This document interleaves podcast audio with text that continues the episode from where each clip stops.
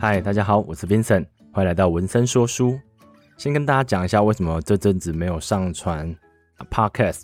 因为我自己正在想要怎么在 YouTube 的影片上面做一些创新的动作，想了好久，也找了很多朋友问，结果还是没有想出来，所以我就决定还是继续做 Podcast，或许可以在里面想出新的想法。今天要介绍的这本书，它叫做《超速学习》，我自己非常非常喜欢这本书。因为这这本书里面是讲学习的方法，我之前读过很多关于学习的书，很多人都提出理论，但是都没有提出实际做法。就算提出实际做法，其实我也觉得他提出的方法很空泛，也可能是因为作者没有亲自使用过，只是他推测出来的好方法。但是《超速学习》这本书啊，作者他叫做史考特杨，他利用书中的方法，在一年的时间内。读完四年的麻省理工资讯科学的课程，为什么可以用一年时间读完呢？因为其实麻省理工的线上课程，你只要考过期末考，其实你就可以领到证书。所以作者就是用利用作者就是用这样的方法获得证书的。随后他用一年的时间学会四门语言，然后再用一个月的时间学会素描。所以作者提出的方法其实都有很多他自己使用上的经验，所以。诶，里面的内容讲起来，我觉得他提出很多贴心的建议。因为这些学习方法，你可以想象，你今天是要学数学，或者是学啊、国文，或者是学程式语言，或学画画，其实他们都有一点点的不一样。所以作者其实有想到这件事情，他提出了很多调整工具。当你在学习不同的领域的东西的时候，其实你就可以用这些工具去改善你的学习方法。这是我觉得这本书非常贴心的一件事。然后这本书的写作方式呢，我也觉得很棒。他就是假设他今天是要讲后设学习好了，他讲完这讲完题目之后，他会跟你讲一个人的故事啊，例如某某某，他用了后设学习之后，他在技能上获得一定程度的成功。然后这些故事都是真实发生的，因为我把里面的人名拿去搜寻，其实真的有这样的人，然后他也真的用这样的方法。获得一定程度上的成功，然后讲完这个人的故事之后，他就开始讲他这套方法要怎么去运作。讲完方法之后，他提出很多调整工具，让你在使用上的时候，你可以去做调整，因为每个人学技能都不一样嘛。就是这样的架构，我觉得这本书的可读性非常的高。我也正在用这本书讲的方法在学习如何阅读。为什么会想去学？啊，如何阅读呢？因为我现在其实，诶，我现在的工作好像就是把一本书阅读完，然后讲出自己的心得。所以我认为，对我来说，把一本书如何把它读好，然后用最好的架构跟大家分享，好像是一件我现在需要专精的一件事情。所以我在前阵子就下定决心要去学如何阅读，然后刚好碰到啊《超速学习》这本书，所以我正在用用里面的方法学习如何阅读。希望过阵子可以看到成效。那我们就先介绍这本书吧。这本书我想介绍第一个方法，它叫做后设学习。后设的意思就是我自己的解释啦。假设我今天讲后设旅行好了，我们就代表说我们在旅行完之后，你会怎么看待这件事情？所以后设学习呢，就是让我们从终点往起点看，就是呃有点像呃。别人说的事后诸葛亮好了，就事情过了之后，你再回来看这件事情的时候，会是什么角度呢？所以后设学习也是这种方法。他希望作者希望我们在学习之前，先想好你需要什么样的资源。这些资源可能是啊、线上课程，或者是请家教。然后这项技能假设是学校有开课的，其实你可以去学校网站搜寻一下，或许里面会提供一些教科书给你去阅读，对吧？然后找完资源之后，你就要问自己很重要的问题：你今天学完这个技能之后，你希望这项技能可以帮助你？你希望这这个技能可以在什么时候被应用出来？假设我今天想学程式语言，我可能想变成一个工程师，在某个科技公司里面服务。所以我先假想出我的最后目标：假设我是学 App，假设我是写伺服器或者写韧体。我已经想好这个最后使用情境了，再开始下去学习，这样会让我们的学习过程其实更加敏感，因为假设你今天就说我要学程式语言，但是你没有假定说最后使用情况的话，其实我们会把我们的目标放得太广，没办法聚焦，到最后你可能什么都想学，但什么都没学好。其实这是我觉得教育课程中其实也有这样的问题，但是好像不能怪学校这样开课，因为学校的目的就是要让学生去广泛接受知识嘛，所以他需要让一个学生接触很多课程，例如外文系的学生既然要学微积分，然后工学院的也可能要去修一些文科的内容，应该是说后设学习这件事情要让你搞清楚，你到最后想要怎么应用，然后。关于这个问题，其实就可以连接到书中讲的一个我觉得我非常喜欢的概念跟方法，叫做直接学习。就是我们确定最后会使用的情况之后，我们就要直接去做这件事情。什么叫直接去做呢？因为假设了，我今天要学画画好了，我到最后我想要变成一个界面的设计师。我不能想说我在电脑里面随便找一个绘图软体，然后画画画画，然后去看线上课程，然后一步一步这样慢慢做。其实这样好像有点太慢，好像在逃避某件事情。作者希望，假设你需要学界面设计好了，你就该去找市面上发现哦，大家都在用 Sketch 或大家都在用 Illustrator 这类的软体，你就应该马上用这两套软体下去练习。尽管一开始会非常的辛苦。然后你也会觉得说学起来非常的乏味，因为你接触好多不熟悉的东西，你要学画画，你要学软体，这些东西对你来讲其实一时间非常难去承受。但这样的学习方式可以确保一件事情，就是当你真的把它学会的时候，其实你会离你一开始想要的目标非常的接近。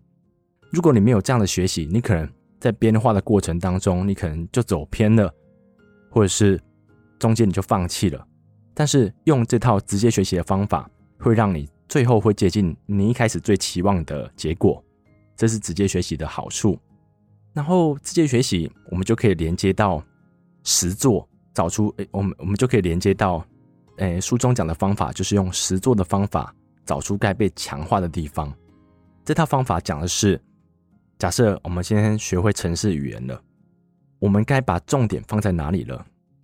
因为现在的程式语言其实已经变得一个非常好上手的一种技术，所以你说你会写程式好像没什么了不起的，但是你有办法把一些弱点或者是大家忽视的地方变得很强，其实你的价值就会比别人高。然后怎么找出这个点呢？诶，书中其实有讲到一个叫连贯法，就是你在去直接去做这件事情的途中，你会发现有个地方卡卡的，然后你或许去跟你的父母。讨论的过程当中，你会发现哦，你有某个概念其实不太清楚，这些点其实就是你可以多加练习的地方。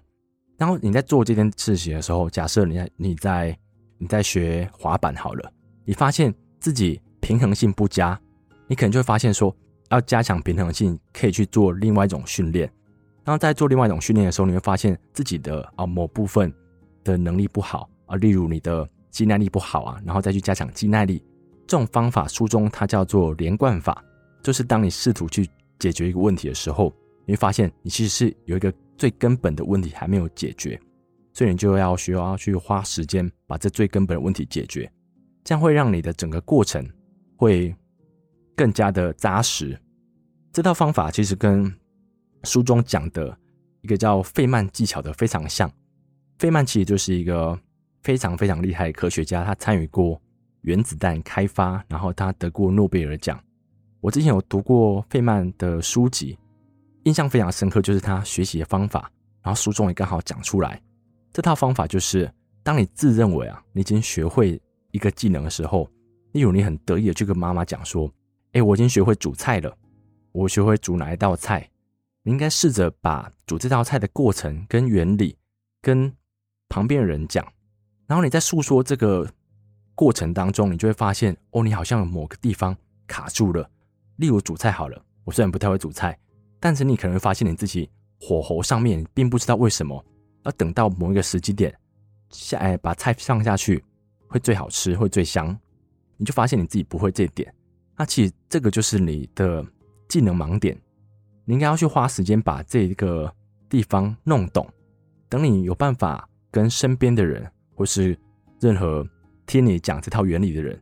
有办法呃很完美的去把它叙述出来，让一个完全不懂的人也能听懂你在讲什么的时候，其实这代表你对这项技能是非常熟悉的。这就是费曼技巧。书中有讲到，这套方法其实可以解决你自认为已经懂的问题。我觉得它非常的棒，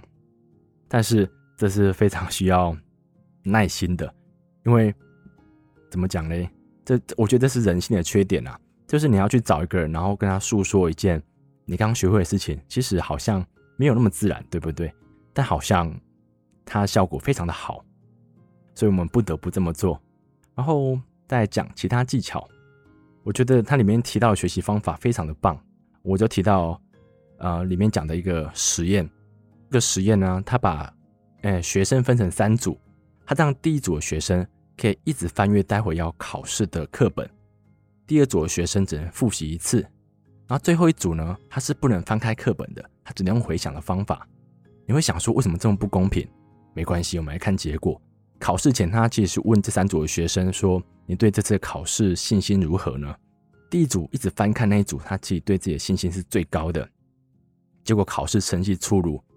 只能用回想那组，他获得的分数远高于其他组。为什么呢？其实这个实验证明了两件事：第一个是人类对于自己是否确知一件事情能力非常不好，但是由于啊，我们去重复翻看课本的过程会越来越轻松，所以你会自认为，哎呦。我好像很懂课本里面在讲什么了，所以我对待会的考试其实是非常有自信的。诶，所以就这样导致我们错估自己的所知程度。第二件事情呢，就是因为不能打开课本，然后只能用回想这件事，它所存在的痛苦及非常不舒服的感觉，让大脑认为这件事非常重要，所以我们就会把这件事记得非常的牢固，以至于我们到最后考试就考得非常好。读到这个方法的时候，我就想到说，我学生时期为什么考这么烂？因为我就是一直翻开课本的那一组。我以为一直看课本就会让我考试考得很好，结果，嗯，不尽然。关于这个技巧，你有想到说，诶，它有没有一个实践的方法？来，作者提供一个我觉得非常非常厉害的杀手工具，就是我们在上课或是在读书的时候，其实都会写笔记，我们把重点写下来。但写重点，下次再回来复习的时候，其实你就是在死记硬背，所以作者提出方法就是，以后我们不要写这样的笔记，我们把笔记变成问题。例如，我读到一段，我想一下有没有什么好解释啊、读到一段关于学习的过程，好了，哦 哦，好没创意哦。讲到那个连贯法，好了，我们不能写下说，我们找出一个方法之后，然后再找出它的弱点，然后我们从最根本的问题去解决。我们这时候就可以写下说。在学习的过程当中，要怎么找出自己的弱点，然后加以学习呢？然后把答案写在这个问题的后面，这样你下次回来复习的时候，你就会开始思考说，到底这本书中说到这个问题的时候，它答案是什么？假设你真的讲不出来，你再从它写在后面的页数去找答案。但这样的过程会让你的大脑去探索你内心的知识，这个过程其实就非常有助于我们去学习。假设你真的没有想起来，我们再翻回去看的过程，其实也会让我们记得更好。就像我们刚讲的那种不适感，会让我们记得更稳固。这套方法我觉得非常非常好。我现在看书的时候也是用这套方法在写笔记。最后我要讲这个方法，我把它取名叫做“酸言酸语的赠礼”。这套方法讲的是说，当我们学会一项技能，你学会画画，你学会煮菜的时候，我们应该把这个作品。把这个作品放到一个会收到评价的环境当中，很多人会觉得说，还是我煮菜煮得不好吃，要拿给这么多人试吃，好像有点不好意思。另外，我们也非常担心我们收到坏评价啊，这个怎么这么难吃啊？然后你在煮什么？好咸哦！其实收到这些评价的时候，我是会蛮不爽的啦。可是作者讲出啊，通常阻碍我们前进的，并不是坏评价本身，而是由于我们担心坏评价的预设心理。这句话非常的有意思，就其实坏评价并不会阻碍我们前进嘛。哦，说到很不爽，但是你还是可以继续学习。但是我们一直都不敢把东西拿给别人用，这种预设心理其实会害你，会害你不能向前。再来，作者提出，其实我们把自己的作品放到会受到评价的环境当中，我们就会更加努力去学习嘛，因为我们知道总有一天会有人看到，就会让我们的学习更加的快速，更加有目的性。这种心理上的改变，其实就比评价本身更具有意义。所以说，以后我怎么做呢？假设你刚学会一道程式，你应该把你的啊、做出来的东西马上给别人用看看，说到坏评价要怎么样，就不爽而已，顶多朋友当不成，对吧？所以说，今天介绍这几个方法，第一个是后设学习嘛，我呃我翻一下哦，后设学习，然后是再来是接直接学习，就是我们应该直接去做我们最后想完成那件事，然后在做的过程当中，我们会发现自己的不好的那个点，然后再从根本的去解决。接着我们可以用费曼技巧，我们把我们学会的东西去跟朋友分享，然后在解释的过程当中，我们会发现自己哪里不懂。然后再去强化这些地方，然后记忆法就是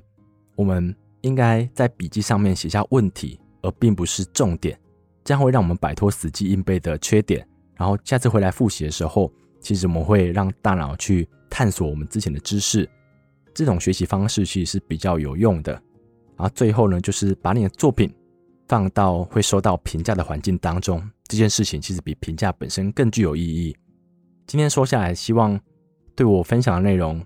是对你们有帮助的，因为我相信人的一辈子都在学习。读书的时候，我们在学习数学、国文；然后出社会之后，我们学习如何工作，学习如何跟人相处；结婚之后，学习怎么教子女，怎么去维系一个家庭关系。老了之后呢，我也不知道，因为我还没老，到时候再告诉你们。所以我相信人的一辈子都是在学习的，所以学习如何学习，对我们来讲非常的重要，然后我又把这本书做成 YouTube 的影片，在影片当中，我其实用一个叫“学习回圈”东西把它们绑起来，会让你在学习的过程当中有一套回圈可以去遵循，然后用动画的方式跟读者分享。假设你有兴趣的话，也可以到我的 YouTube，你可以到 YouTube 搜寻“文森说书”，然后看到一个叫做“为什么我们总是学不会”这个抬头，其实是林俊杰的一首歌。因为我正我在做这支影片的时候，我就一直听这首歌，因为我觉得这首歌跟我的主题好像哦。为什么我们总是学不会呢？希望这本书可以帮助你开始学会，然后也谢谢你们今天的收听，今天就到这边，谢谢你们。